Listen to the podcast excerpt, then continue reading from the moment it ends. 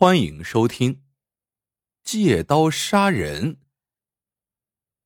扬州三把刀是民间流传的三项绝技，其中之一就是剃头刀。这其中有规矩，剃头不能超过十刀，多一刀便算不得真正的三把刀，而且不能划破一处，若划破一处，便出不了事。福庆哥在扬州城西北角开了间小小的剃头铺子，仗着手中一把灵活无比的剃刀，他和老娘勉强还能混个半饥不饱的。谁知今年夏日扬州大旱，庄稼颗粒无收，大伙儿肚子都吃不饱了，哪还有心思剃头啊？一时间，福庆哥和老娘是吃了上顿没下顿，只得勒紧裤腰带，和大伙儿呀。一起眼巴巴的等着朝廷发下赈灾粮款来。这日，扬州知府吕松仁贴出布告说，朝廷发下的一百万两赈灾款本已进了官府仓库，可一夜间被江洋大盗草上飞偷了个精光。为救助贫苦百姓，各色人等一律纳捐，不得有违，否则关进大牢。此令一出，扬州城内顿时乱作一团。这年头，谁家还有余钱呢？可官府不管这些，每天派出如狼似虎的衙役，挨家挨户的催要银两。有些家产的，经此一役，顿时十室九空；没有银两的，家中壮丁便被带上枷锁，脱了就走，只等亲人凑够银子赎人。见银子每天哗哗的流进仓中，那知府吕松仁乐的是日日酒肉，夜夜笙歌。大盗草上飞的名号，福庆哥是听说过的。这人武艺高超，来去无踪，专爱劫富济贫。可这次怎么偷起了贫苦百姓的救命钱呢？福庆哥好不失望。现在不仅没有银子救命了，反而得拿出一些来。可是。他去哪里找银子呢？这一天，福庆哥又在剃头铺子中空坐了一天。傍晚，当他拖着空空的口袋推门进屋的时候，竟发现老娘上吊自尽了。原来，老娘不忍拖累福庆哥，他一死，儿子就可以少捐一份人头税了。福庆哥抱着娘的尸体哭了整整一夜，嘴里恨恨的说。曹尚飞，你偷了百姓救命钱，你这是赶尽杀绝呀！你活生生逼死了我娘。可是恨归恨，自己只是个小小的剃头匠，又能有什么办法呢？福庆哥紧咬着嘴唇，只得将血水泪水一起咽到肚里。这一天，他正在铺里打瞌睡，草边的门帘一掀。进得一个人来，金黄面皮，身材瘦削，往那里一站，像根标枪似的。头发短的像刚割过的韭菜地，一双眼睛却像鹰一样有神。那人进来便对福庆哥说：“师傅，剃光头。”福庆哥一见来了生意，连忙打起精神来，先请来人坐下。然后打了个热气腾腾的手巾把子捂在那人头上，一边拿起锃亮的剃头刀，擦擦擦，在一块黑的发亮的当布刀上反复荡了荡，又用右手拇指试了试刀口，亮闪闪、冷飕飕的，快极了。这才拿开手巾，左手稳住头，右手三指捏住刀，从额头向后唰的就是一刀。那人只感到头皮轻微一凉，耳朵上有头发落下，再一看面前擦得发亮的铜镜，嚯，右边脑袋瓜竟然出现了一刀宽的青茶白杠，棱角分明，笔直到底。这人忍不住赞了一声：“师傅的刀好快。”福庆哥今日才开张，心里也高兴，当下接口道：“不是刀快。”是手快，你没听说过扬州三把刀吗？这其中一把刀啊，就是剃头刀。他讲究手快胜过刀快，手轻轻过鹅毛。一边说，一边挥舞着剃刀，那发末如雪花纷纷落下。那人只觉得头皮上就像拂过轻柔的春风，没有一丝一毫的阻滞，只感觉浑身的毛孔都打开了，正舒服的舒展筋骨，却听福庆哥在耳边说：“好了，剃完了。”那人简直不敢相信自己的耳朵。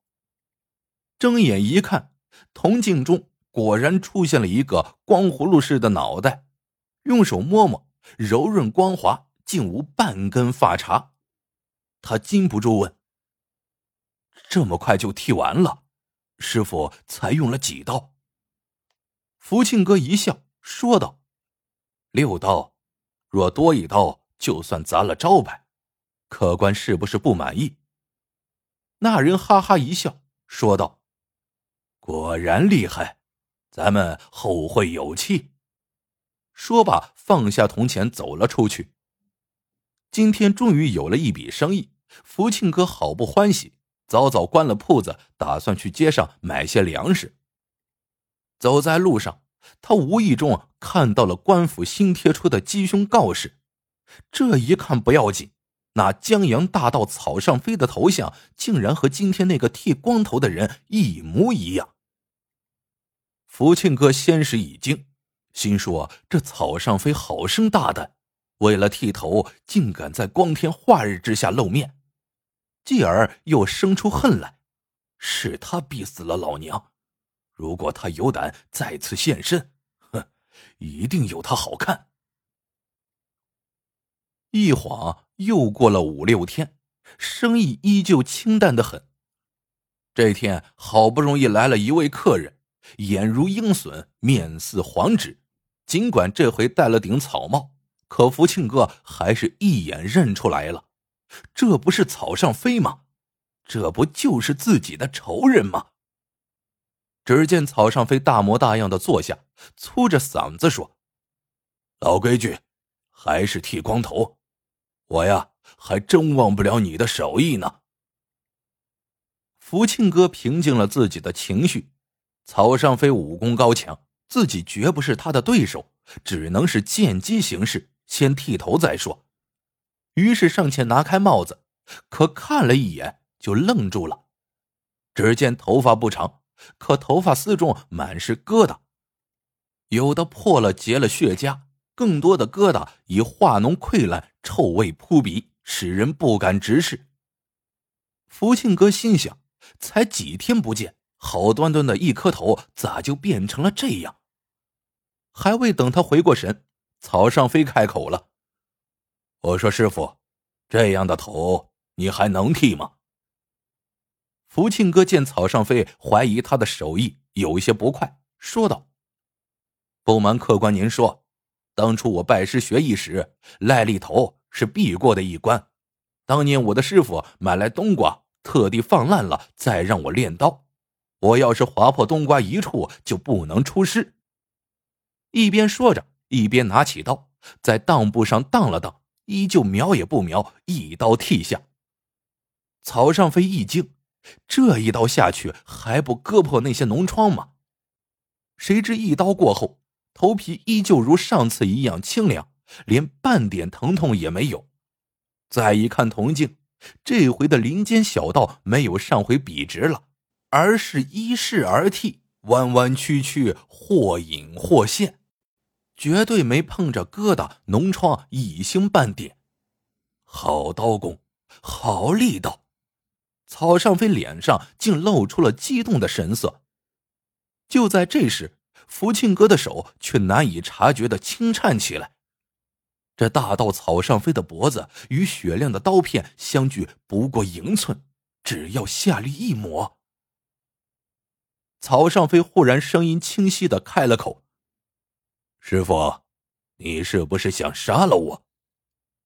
福庆哥大惊，想不到自己的心思竟然被他晓得了，时不可待，机不再来。既然如此，干脆豁出去得了。他一咬牙，握紧刀片，正要抹，忽然肚子一紧，低头再看，一柄雪亮的尖刀正抵在自个儿的肚皮上。只听得草上飞冷冷的说：“不错，我就是大到草上飞。你先给我老老实实的剃头，否则你只要一动，我就先杀了你。你应当知道，你的动作绝对没我快。”福庆哥急得眼睛都红了，他想，即使同归于尽也是值得的，于是挥刀尽力一抹，哪知刀片未见血，右手却突然失去了力道，手腕一麻，剃头刀不知怎的就到了草上飞手中，好快的身手！草上飞轻掂着雪亮的剃刀，像猫戏老鼠一样，眼里满是嘲弄的神色，说道。就凭你，一个手无缚鸡之力的剃头匠也敢杀我，你就不怕死吗？福庆哥什么也顾不得了，血脉奋张，跳脚大骂道：“我不怕死，我就是要杀你！我本以为你是个侠盗，可你连老百姓的赈灾银子都敢偷，我的老娘就是被你逼死的。”你再看这扬州城里有多少人因为你倾家荡产、上吊跳河？你说我要不要杀你？草上飞望了一眼福庆哥，忽然神色严肃的站起身来，一一到底说道：“我没找错人，扬州百姓的生死就全在你身上了。”福庆哥心想：这人疯了。却听草上飞问他：“我问你，这吕松人为官如何？”这话不问还好，一问之下，福庆哥顿时气不打一处来，恨恨的说：“自从他来以后，我们百姓的日子就一日难过一日，只怕地皮都给他刮去三尺了。”曹尚飞这才娓娓道出一番话来。那一百万两银子根本就不是我偷的，试想一下，那一百万两银子沉重无比，我本事再大，又怎能从仓库中独自偷出？即使偷出，又如何在这城门紧闭的扬州城中运出？那知府吕松仁本是个雁过拔毛的大贪官，这笔赈灾款，他又岂能白白放过？于是便想出了这阴毒无比的一箭双雕之计，一方面说我偷了，让大家的矛头都指向我，自己悄悄把银子贪了下来；另一方面又借机大肆搜刮钱财。你娘，那些贫苦百姓都是被他活活逼死的，你说这样的人该不该死？福庆哥听得目瞪口呆，喃喃的说：“难道就没有人上告吗？”上告。草上飞苦笑一声：“你以为这天底下真有公道吗？”福庆哥又问：“可你刚才说扬州百姓的生死全在我身上，我这就不懂了。我一个小小的剃头匠，能有什么能耐？”你既然如此仗义，武功又这么高强，刺杀了他岂不是干脆？你难道舍不得你这条命吗？草上飞一声长叹，说道：“我这条命何足道哉？其实我早就想杀了这个狗官，可他防范十分严密，又有许多高手随行左右，所以惭愧的很。”我一点办法也没有。后来我想到，只能找到一个能够接近他的人下手。这个人就是你。是我。对，一个手艺精湛的剃头匠。我听说吕松仁长了一个不能见人的癞痢头，所以他一直希望能快快活活的剃个头。只是苦于找不到一个手艺精湛的剃头匠，所以我这头不知剃了多少回，也不知被我自己砸烂了多少回，就是要找一个手艺高超的剃头师傅。更重要的是，此人得有一腔热血。刚才你拼了命也要杀我，我就看出来你是个有血性的人。我且问你，假如给你一个接近那狗官的机会，你敢不敢杀了他？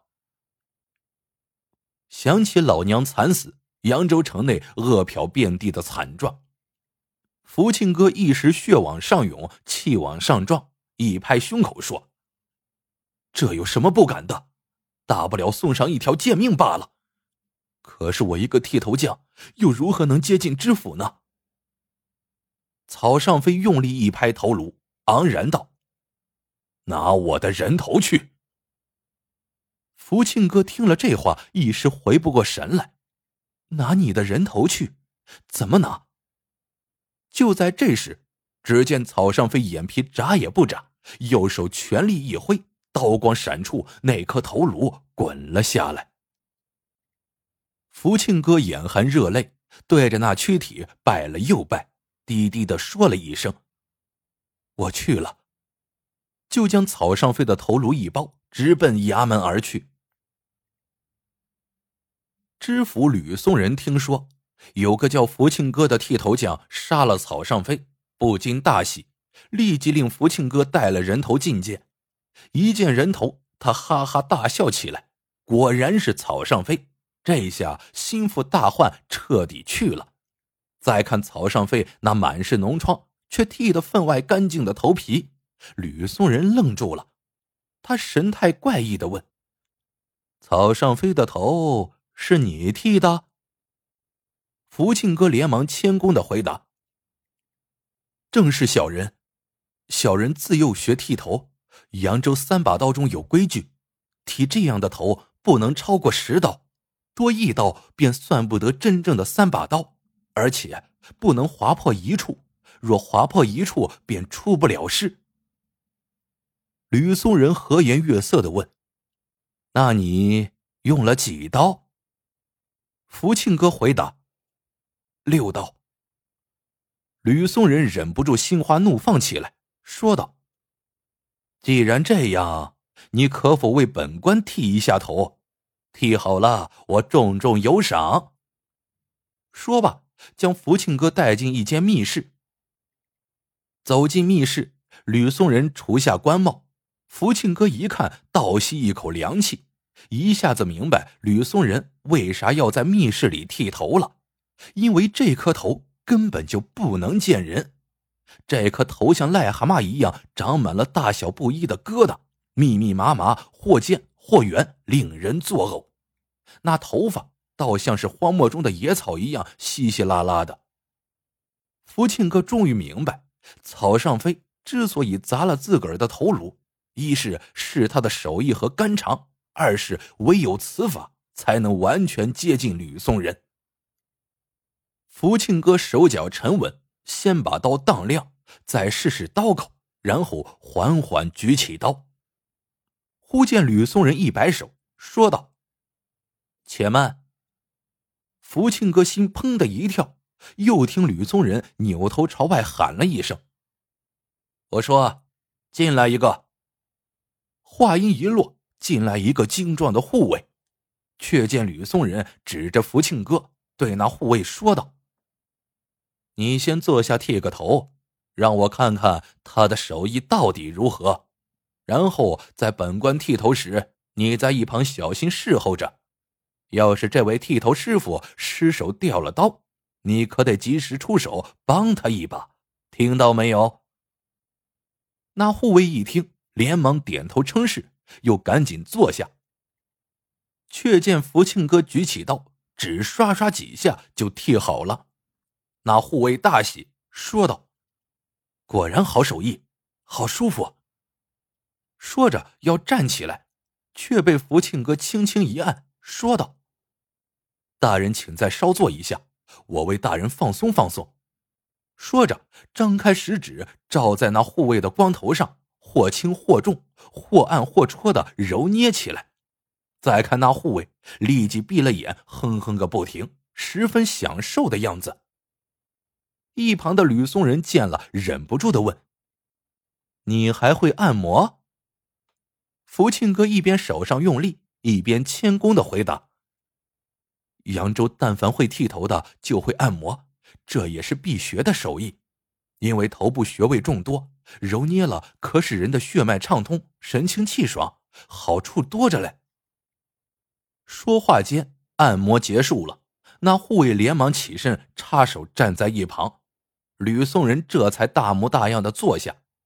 福庆哥再次反复荡刀，直到确信这是他平生荡得最快的一把刀时，才住手，然后抖擞精神，挥动快刀，刷刷，刷刷，如细雨漂浮，如春蚕吐丝，使出浑身解数剃起头来。吕宋仁记不清已有多长时间没有这样舒舒服服的剃过头了，原本紧绷的身子渐渐放松了下来，正云里雾里的快活，忽然感觉喉头一凉，他疑惑的睁开眼，却看到福庆哥通红的眼睛，他想张开嘴，却觉得嘴唇有千斤重，想抬起手，手却半分知觉也没有了，想示意站在一旁的护卫。却见那护卫就像泥塑的人一样动也不动。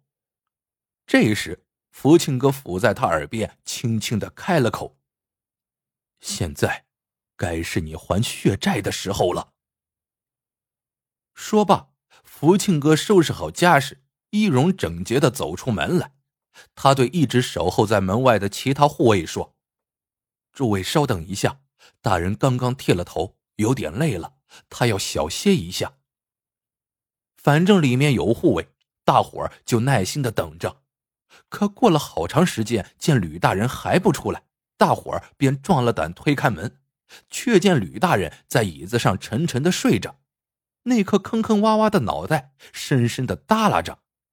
忽然有人觉得不对劲儿，大人怎么没有呼吸呢？又有人发觉先前的那个护卫也不对劲儿。那大眼明明睁着，却转也不转。有人上前轻推了一下，喝道：“你搞什么名堂？”话音未落，却见那护卫“通”的一声倒了下去。护卫们这才大惊，冲上前大呼：“吕大人！”手忙脚乱之间碰了吕大人一下，却见吕松仁那颗奇丑无比的癞痢头角度怪异的扭曲开来。然后，呼的一声响，喉管处一股污血冲天而起。原来，福庆哥在揉捏之间已制服了那个护卫，剃刀轻轻一抹，已割断了吕松仁的喉管。护卫们冲出门再找人的时候，福庆哥早就消失不见了。好了。这个故事到这里就结束了，喜欢的朋友们记得点赞、评论、收藏，感谢您的收听，我们下个故事见。